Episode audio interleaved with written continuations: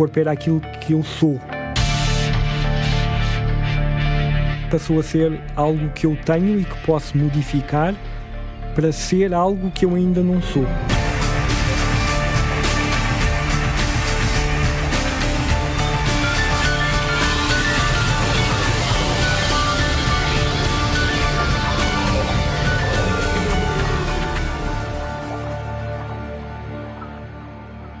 Eu lembro uma, uma série televisiva, um filme. Começou como um filme e depois do filme nasceu uma série que chama-se Limitless. Chiara Pussetti é antropóloga do Instituto de Ciências Sociais da Universidade de Lisboa. O filme narra a história, basicamente, de um escritor falhado com uma vida extremamente desgraçada que por acaso cruza com um, um narcotraficante que tem esta substância que é um nootrópico, portanto um potenciador das faculdades cognitivas, e no momento no qual começa a consumir, o seu futuro muda, torna-se uma pessoa extremamente criativa, extremamente talentosa, consegue ter uh, trabalhos sempre mais uh, remunerados, uh, reconhecimento social, chega a ser governador. O filme ainda tem uma vertente crítica, porque de fato mostra o que é uma dependência para um fármaco, mostra os riscos ligados a, a esse tipo de práticas.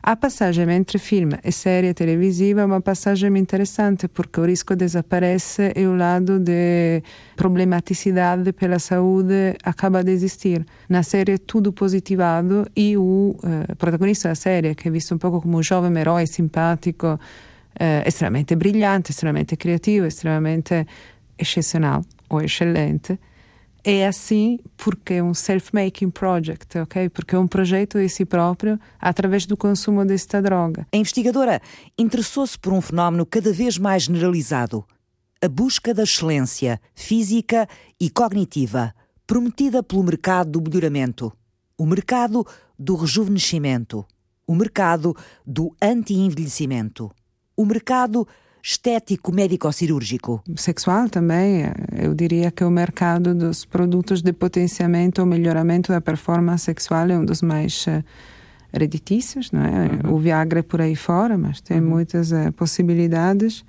Uh, o mercado hormonal, não só a, a, todos os tratamentos de reposição hormonal para atrasar o processo da menopausa, mas todo o mercado de produtos à base de hormonas proporciona em termos de redução de celulite, interrupção do fluxo menstrual.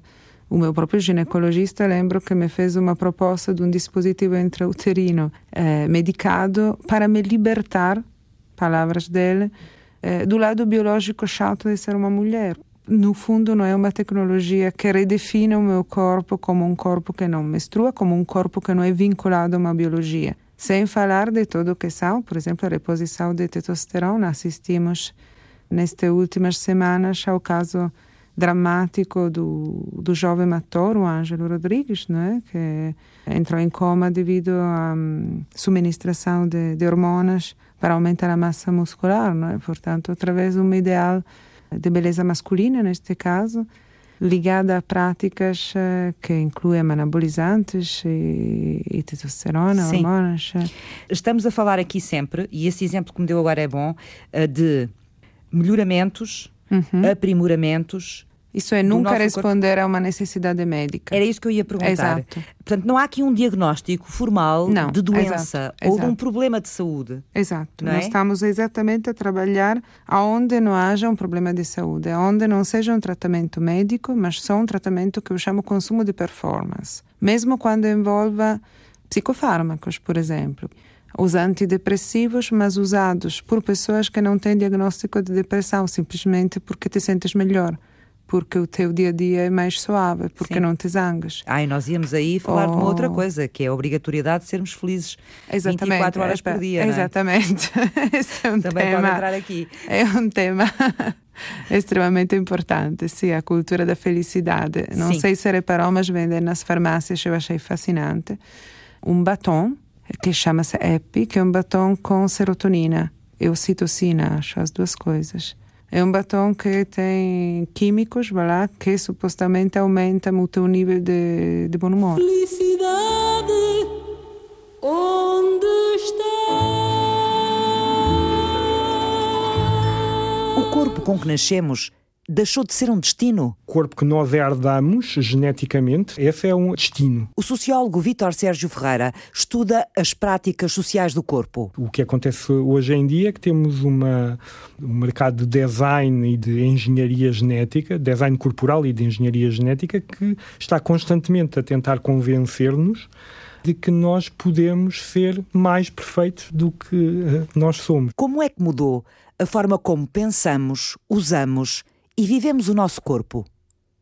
Como era, por exemplo, o corpo do Estado Novo? Revigoramento corporal ou revigoramento físico.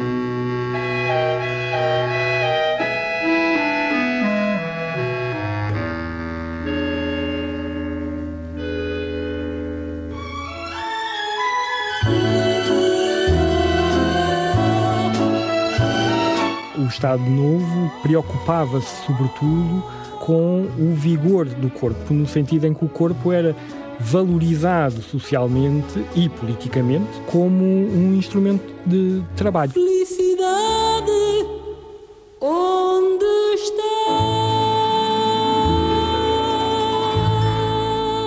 O corpo feminino era, era um corpo muito controlado mesmo controlado em função das tarefas que eram designadas pelo próprio Estado, que era basicamente a procriação. E depois a forma também como se vestia, não é? e até os próprios gestos, não é? Eram Todos. controlados. Os modos eram muito domesticados, muito, muito controlados. Na vida cotidiana, nós não estamos a falar propriamente de grandes medidas políticas, digamos assim, controlados pela família. E como a própria, o próprio valor da família estava em causa, pela expressão corporal dos vários elementos da família, as famílias eram, eram uma das instâncias, quer de socialização, quer de vigilância dos corpos. Uma verdadeira rapariga não usa penteados complicados, modas espaventosas, decotes exagerados. Não toma posições estudadas. Não se faz interessante com gritinhos e graças que dão nas vistas. Uma verdadeira rapariga distingue-se pela naturalidade e correção. É a simplicidade que faz a moda e as maneiras. Mocidade Portuguesa Feminina, 1949. Era um corpo que era destino, não havia muito por onde mudar, aliás, a mudança nem sequer era, era aconselhada, muitas vezes até era mesmo recriminada e sancionada. Os corpos, para todos os efeitos, deviam espelhar aquilo que eram as virtudes, as marcas do regime. Exato. Deviam ser uh, Deus, Pátria e Família.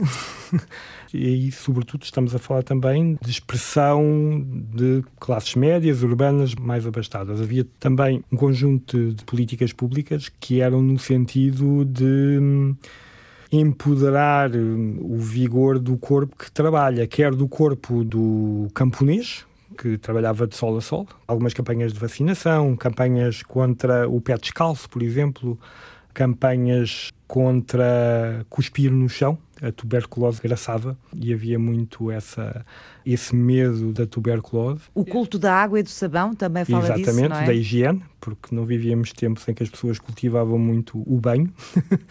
e havia um, um conjunto de instituições e de projetos eh, que estavam muito associados à, à promoção deste tipo de, de, medidas muito práticas e também ao diagnóstico, com uh, medidas que eram tomadas no sentido de trazer filhos de famílias do campo para virem à praia, mas, era, mas não era só para apanhar os bonsais do mar, então... era sobretudo para fazer diagnósticos e ver o estado de raquitismo dessas crianças, tentar vaciná-las, tentar que aqueles uhum. corpos pudessem ainda ser corrigidos. Não era a preocupação de Salazar como a preocupação de, de Franco e de, outras, de outros fascismos na Europa de mostrar corpos eh, militarizados, sobretudo os corpos masculinos.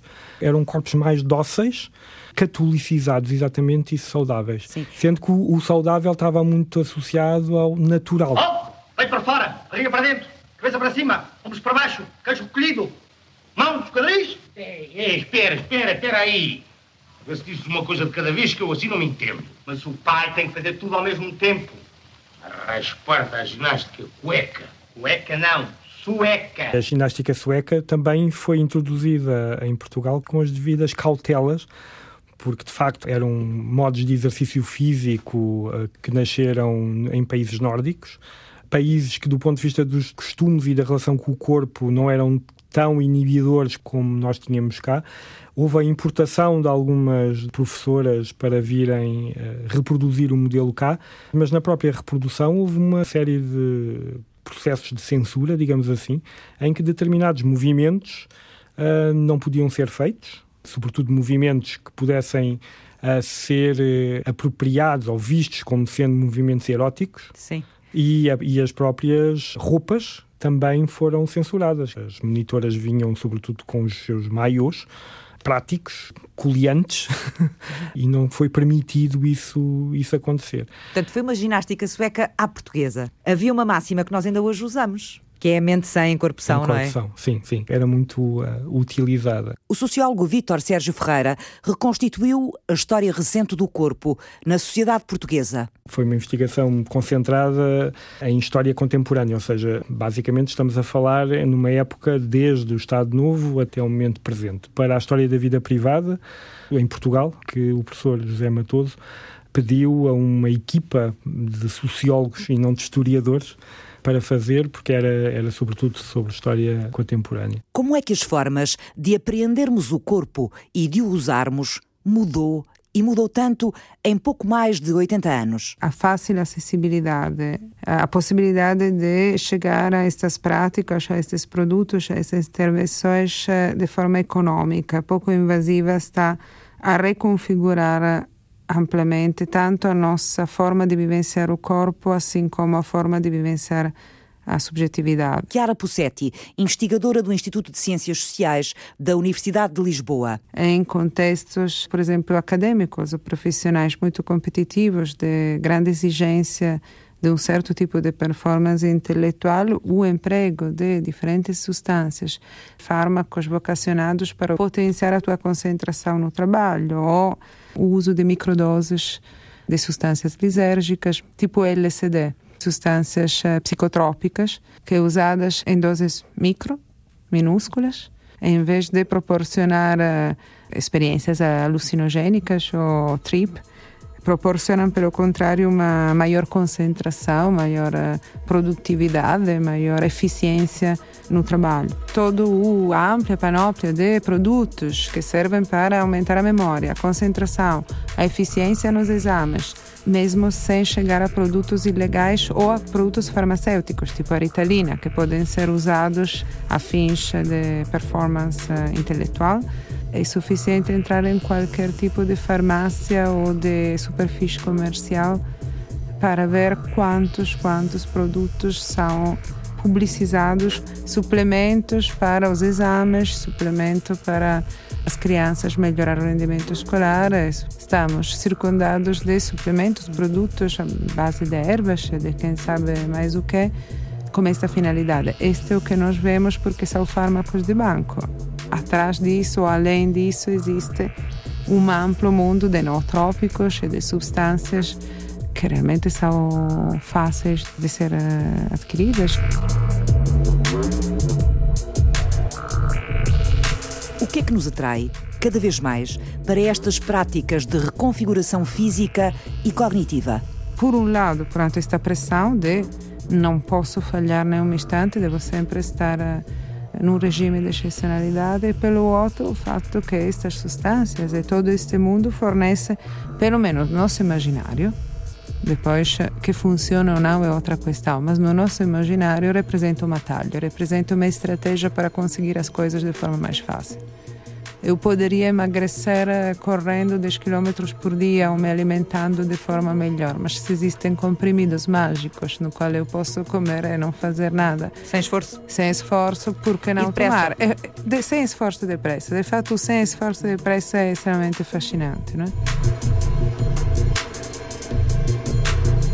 Este talho que nos enfeitiça passa também pela integração da própria tecnologia no corpo biológico nos casos mais extremos, o biohacking. Geralmente são pessoas que vêm de grandes conhecimentos eh, de engenharia genética ou de nanotecnologias que manipulam de forma consciente o próprio corpo para uh, ultrapassar, digamos, os limites do que nós poderíamos definir como humano, para explorar futuros possíveis. Para dar exemplos muito básicos, sei lá, as pessoas que implantam por baixo da pele microchip, magnetes, uh, transmissores uh, que podem... Magnetes são os ímãs, não é? Ímãs, exato. Uh, com o objetivo de? Por exemplo, de sentir de forma sensorial as energias magnéticas, portanto, de aumentar os nossos sentidos. há pessoas que implantam bússolas, não é? Para ver onde está o, o norte, o sul, o oeste do mundo, para poder se posicionar sentindo a polarização à nossa volta, portanto, aumentar as nossas eh, capacidades sensoriais. Primeiro, controlamos os computadores com o rato e com o teclado. Depois, vieram os ecrãs sensíveis à ponta dos nossos dedos. Já temos dispositivos que obedecem à nossa voz e aos nossos gestos. Máquinas que seguem o movimento dos nossos olhos. Agora, há uma nova porta entreaberta nesta ligação homem-máquina. Pode a tecnologia traduzir a linguagem dos nossos neurónios? A forma como eles comunicam, ativando o nosso cérebro? Hugo Alexandre Ferreira investiga. Um estudo da conectividade cerebral. Que forma é que o cérebro está organizado do ponto de vista de estrutura e do ponto de vista de função? E mais do que às vezes eh, considerarmos apenas o cérebro como conjunto de regiões, aquilo que nós estudamos é como é que as regiões estão relacionadas umas com as outras. Estamos a olhar para os circuitos cerebrais. Muitas destas doenças psiquiátricas que nós estamos a, estudar, a esquizofrenia, o, o, autismo, se nós usarmos uma imagem cerebral ou mesmo eletroencefalografia, às vezes não se vê nada de diferente relativamente àqueles cérebros considerados normais. Contudo, se nós olharmos para os cérebros do ponto de vista de circuitos, nós vemos que há diferenças. Portanto, e estas doenças chamam-se doenças de desconexão. São circuitos que não estão a funcionar bem. Hugo Alexandre Ferreira é médico e é engenheiro físico e tecnológico. O cientista trabalha no território que une a máquina e o cérebro humano. Já sabe muito mais sobre o cérebro do que há uns anos, há muitos esforços a serem feitos nesse sentido mas ainda há muito mais para descobrir. Acho que estamos uh, no início. A equipa que Hugo dirige criou uma fita sensorizada capaz de medir e de registar vários sinais elétricos emitidos pelo cérebro. Mede a atividade elétrica cerebral numa região pré-frontal, que é esta região da testa, que está associada também a processos de tomada de decisão, a processos afetivos ou emocionais e também até de processamento social. Tipicamente nós recorremos a testas para ser o mais confortável possível e de uma colocação e utilização muito, muito simples. Os dados, medidos pela fita sensorizada, são recolhidos e trabalhados numa plataforma informática. Em termos de plataforma, recolhe câmara, recolhe aquilo que se passa no ecrã, recolhe movimentos do rato, do teclado. Temos aí um, um manancial de dados que conseguimos obter da interação do utilizador, quer com o computador, quer com o telemóvel ou tablet, quer interagindo com outras coisas. Pois esta plataforma, como permite-nos obter estes sinais, nós temos vindo a usá-lo também em neurociência do consumidor, perceber eh, como é que as pessoas reagem a determinados estímulos comerciais ou produtos e por outro lado no, no design, no neurodesign, como é que eu avalio a minha interação com, hum como é que o meu cérebro reage a um produto? É? Exatamente. É? Ou como é que eu reajo simplesmente a um, a um, a um objeto ainda na fase de concepção do mesmo e permite-me aprimorar a interação com, com, o objeto. Portanto, uhum. aqui a nossa ideia é otimizar o processo e tornar os produtos e os serviços muito mais fáceis de utilizar e muito, muito mais úteis. O sucesso de um produto pode depender da forma como o nosso cérebro o apreende. O neuromarketing é uma das utilizações da tecnologia criada pela equipa de Hugo Alexandre Ferreira no Instituto de Biofísica e Engenharia Biomédica da Universidade de Lisboa. Relaciona emoções e inteligência artificial, portanto, usamos este tipo de algoritmos para conseguir ganhar mais informação, mais insights sobre os dados. O projeto Emotai mede níveis de ansiedade e depressão expressados pelo cérebro. Outro dos objetivos é melhorar o desempenho dos desportistas profissionais. Temos um judoca olímpico a trabalhar connosco, já temos também uma equipa de, de futebol a trabalhar connosco. As pessoas perguntam uh, isto é um bocadinho magia, o, o que é que é? Na prática é como se aprendêssemos um novo instrumento. Quando aprendemos a tocar piano, aquilo que nós estamos a fazer é trabalharmos determinados circuitos cerebrais que se vão reforçando à medida que nós vamos aprendendo. Daí vai ficando mais fácil a gente conseguir tocar e tocar melhor, não é? Exatamente. Portanto, aqui. Portanto, há uma aprendizagem que o cérebro faz. Exatamente. Aquilo que nós fazemos é ajudamos o cérebro a aprender a controlar os níveis de emoção. Hum. Mostrando-lhe novos caminhos.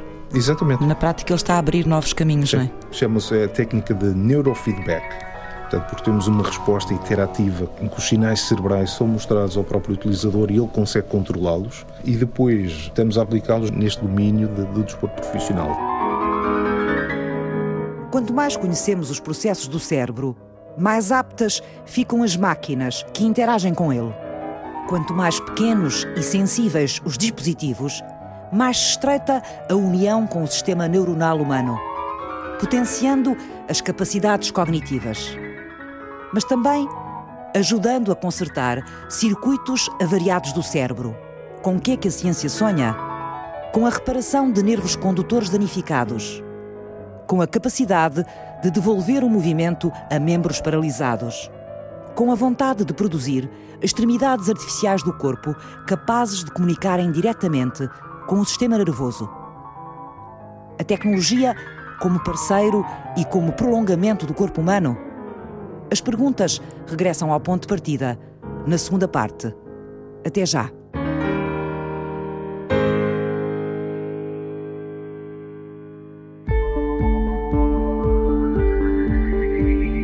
tratamentos do cabelo, tratamentos da pele, tratamentos até cirúrgicos. Tratamentos em busca de um certo ideal de perfeição? Os ideais de perfeição são socialmente definidos e são muito contextualizados no tempo e no espaço, quer no espaço geográfico, quer no espaço social. O tal modelo de perfeição estética que tanto valorizamos é um modelo extremamente eurocentrado.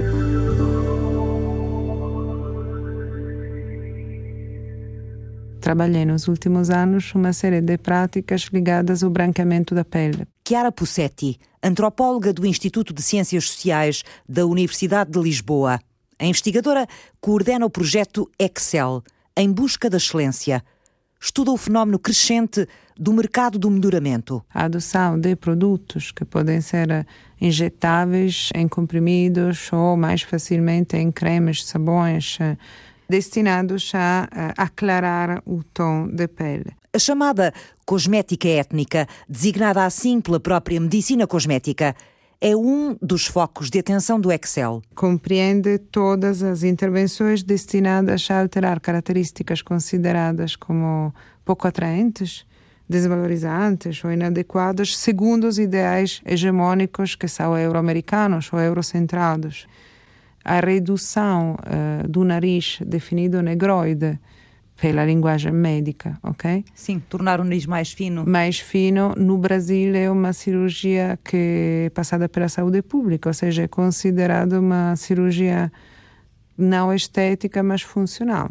Como a abertura dos olhos asiáticos, portanto, a blefaroplastia de abertura dos olhos asiáticos.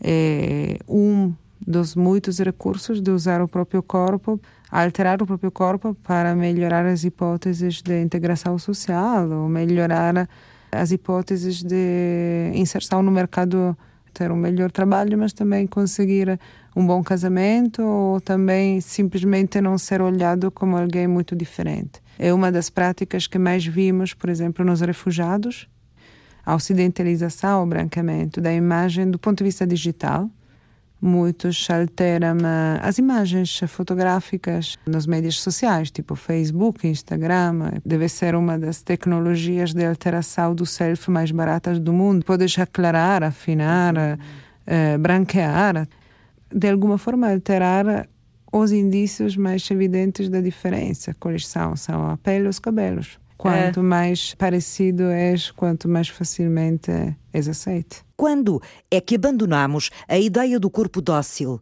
promovido pelo Estado Novo? O corpo vigoroso, instrumento de trabalho. Em Portugal há, um, há o período marcante que é o período do, do 25 de Abril.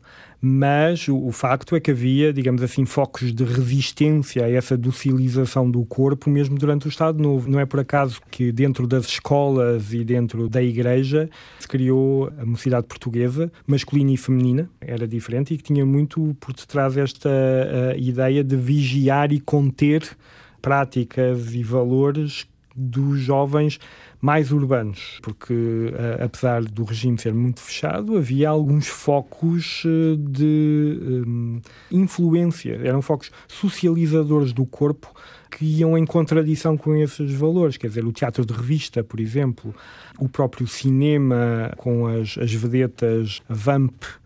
Oh.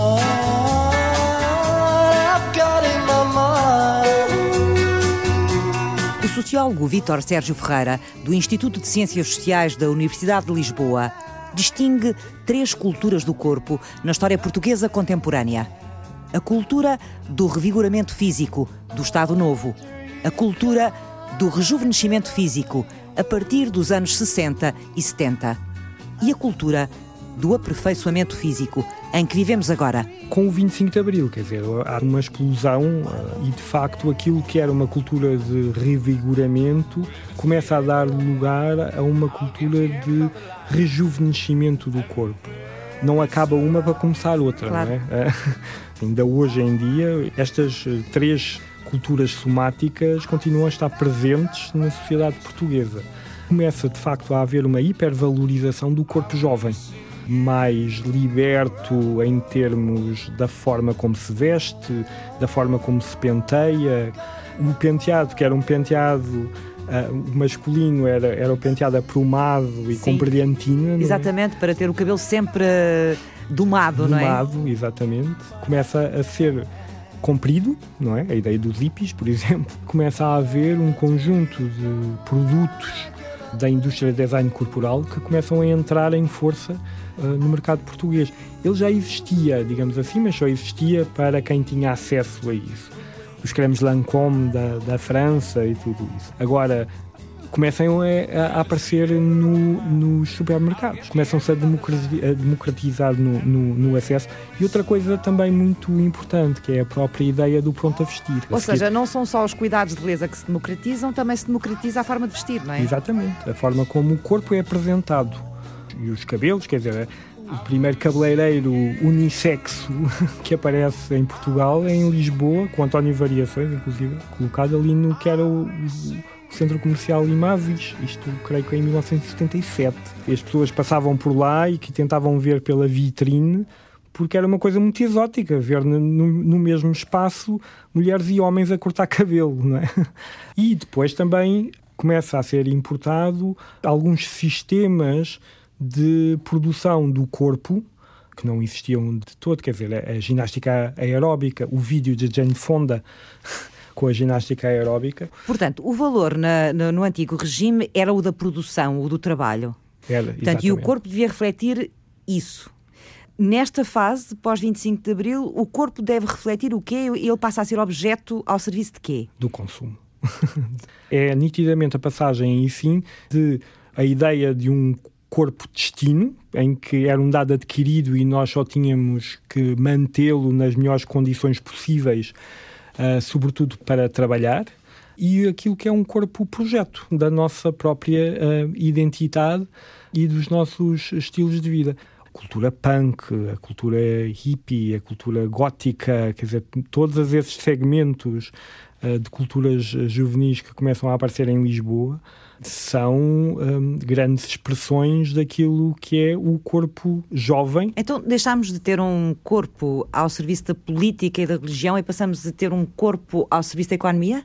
Exato, nem mais. Do mercado. Do mercado. De uma imensa indústria de design corporal. Porquê que a Chiara entendeu que era importante ter aqui o olhar da religião ou a interpretação da religião em relação a esta coisa do melhoramento? Para começar, estamos a lidar com indivíduos que muitas vezes trazem consigo crenças religiosas e, e imaginários sobre o próprio corpo, sobre a própria pessoa em relação a um desenho divino. No projeto Excel, em busca da excelência, financiado pela Fundação para a Ciência e Tecnologia, A antropóloga Chiara Pussetti estuda as motivações e as práticas atuais de melhoramento do corpo. Na nossa pesquisa até agora vimos como, na base de diferentes eh, crenças, imaginários religiosos, eh, por um lado, a alteração do que nós somos é considerada como a arrogância humana de alterar o desenho divino quando fomos feitos à imagem e semelhança de Deus. Isso é um pouco a posição mais eh, rigidamente católica. Pelo contrário, trabalhando como evangélicos e pentecostais, o teu sucesso nesta vida é prova que Deus te, te abençoa, é prova do apoio divino. E a alteração da própria aparência, o próprio aspecto, em virtude de melhorar a própria integração profissional, de aumentar as hipóteses de sucesso, é considerado um esforço que é quase um reconhecimento do que devemos a Deus. Fomos desenhados perfeitos, a imagem e semelhança de Deus, mas o pecado original causou tudo o que é a doença, a dor, a desgraça, a guerra, tudo isso, e é nossa responsabilidade, outra vez, tentar reconstruir ou, ou nos aproximarmos a este ideal de perfeição. Como é que da cultura do rejuvenescimento do corpo, dos anos 70 e 80, chegamos aos dias de hoje?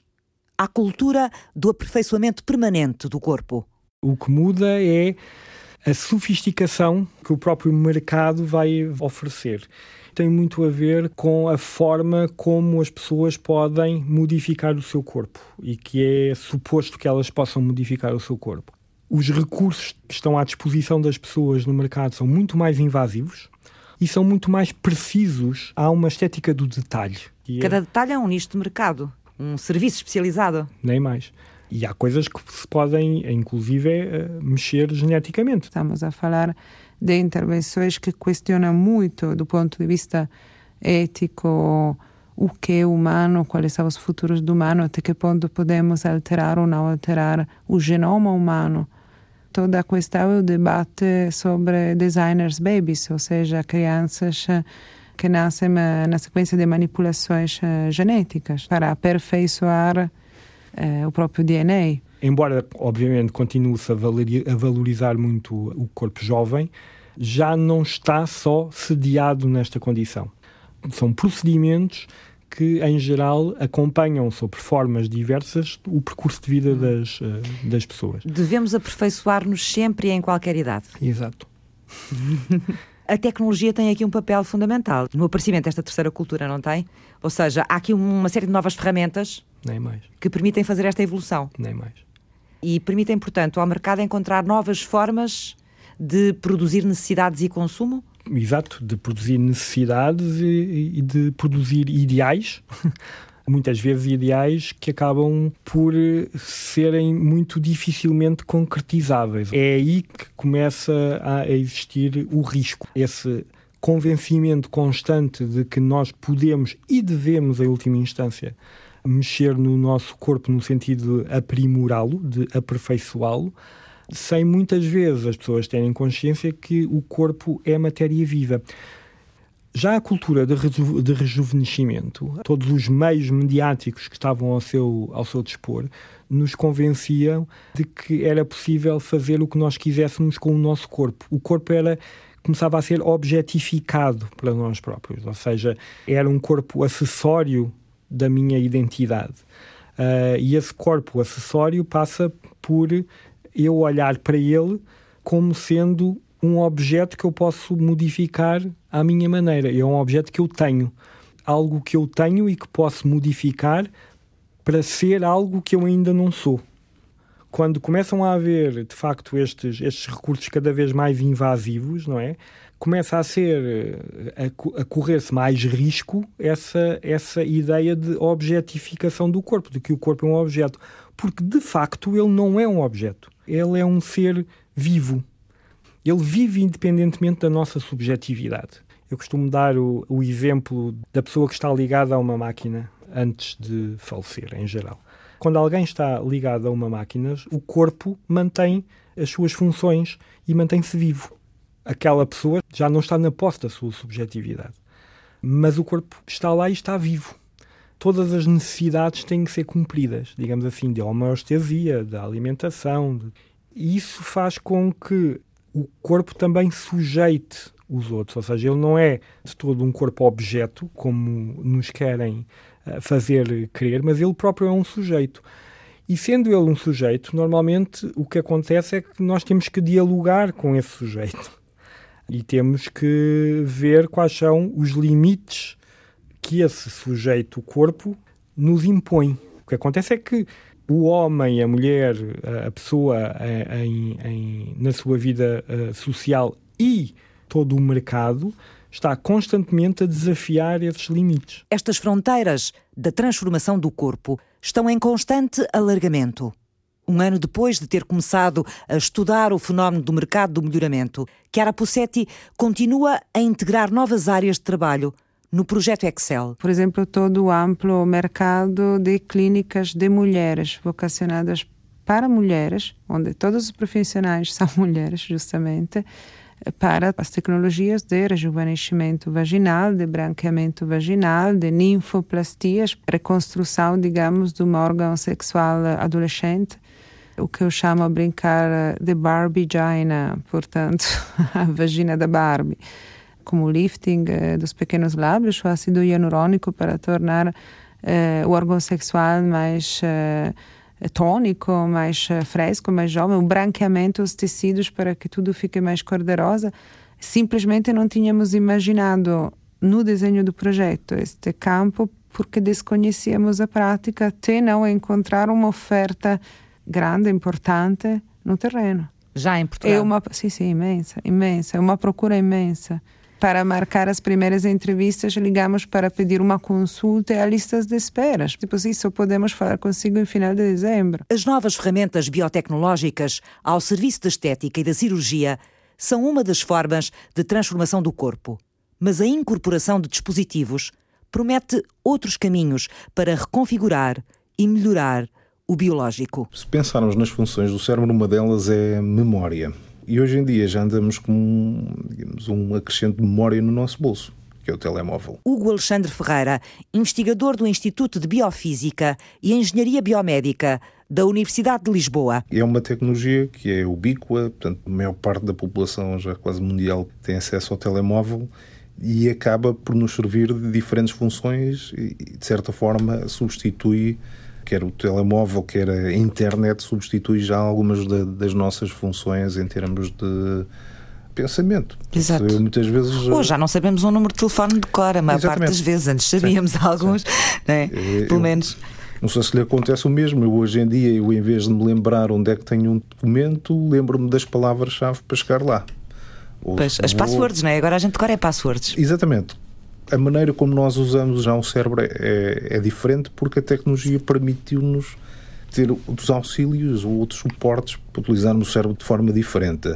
Aquilo que muito provavelmente pode acontecer é uh, o telemóvel, de certa forma, desaparecer e poder ficar in, integrado connosco. Aliás, podia dar um jeitão. integrado está... no nosso corpo. Sim. Onde é que isto já está a, a trabalhar? Portanto, há pessoas que já, já têm implantes da RFID. Que é o que é isso? RFID significa Radio Frequency uh, Identification. Na prática é um chip do mesmo tipo daquilo que temos dos passos do, do metro. Ou de... Sim, há alguns países onde isso já se Sim. utiliza, não é? Sim. É opcional, a pessoa implanta um RFID e assim consegue ter o acesso ao local de trabalho, ao carro, à casa, uh, eventualmente fazer pagamentos também com, com este tipo de chip na prática é passarmos o cartão de crédito ou o cartão de, de, de, do passe para dentro de nós. Portanto, assim não nos esquecemos das coisas. Por outro lado, há outras pessoas que estão a desenvolver, por exemplo, eh, lentes de contacto inteligentes, à semelhança, por exemplo, dos óculos de realidade aumentada. Em vez de serem os óculos, fica integrado numa lente de contacto. Toda esta componente visual ou o display do, do, do telemóvel ficaria integrado. Por outro lado, hoje já, em, em, dia já vemos as pessoas também a falar sozinhas, porque usamos auriculares cada vez mais, mais pequeninos, estes os earbuds. Um, portanto, isso eventualmente pode ser integrado também e do ponto de vista clínico já existem sistemas que comunicam diretamente com o nervo acústico. Portanto, são estes chamados implantes cocleares. Sim. Portanto, assim nunca me esqueço dos meus auscultadores, estão sempre lá. Exatamente. E se eles uh, se eles avariam, tem de se reparar. Uh, uh, Aí, o maior desafio, né, a meu ver, é conseguir ter estas soluções eh, biocompatíveis. Claro. Uh, do ponto de vista de, de, alimentação, isto é, hoje em dia estes sistemas usam baterias, de forma é que nós eh, vamos usar, se calhar, baterias mais inteligentes ou de maneiras de, de carregar a bateria não invasivas, mas isso, a tecnologia também já existe. Fizeram este programa Chiara Pussetti. Tentamos fazer o possível para chegar uh, às pessoas. Hugo Alexandre Ferreira. O cérebro é um, o órgão mais complexo do universo e é um órgão que, a natureza inventou para nos ajudar a adaptarmos ao, ao meio ambiente de uma forma muito dinâmica. Vítor Sérgio Ferreira. E, sobretudo, o que tem que haver é bom senso, digamos assim. Francisco Alves fez o apoio à produção, Paulo Ramos cuidou da pós-produção áudio, Eduardo Maio realizou e apresentou. O ponto de partida está em podcast e online na plataforma RTP Play.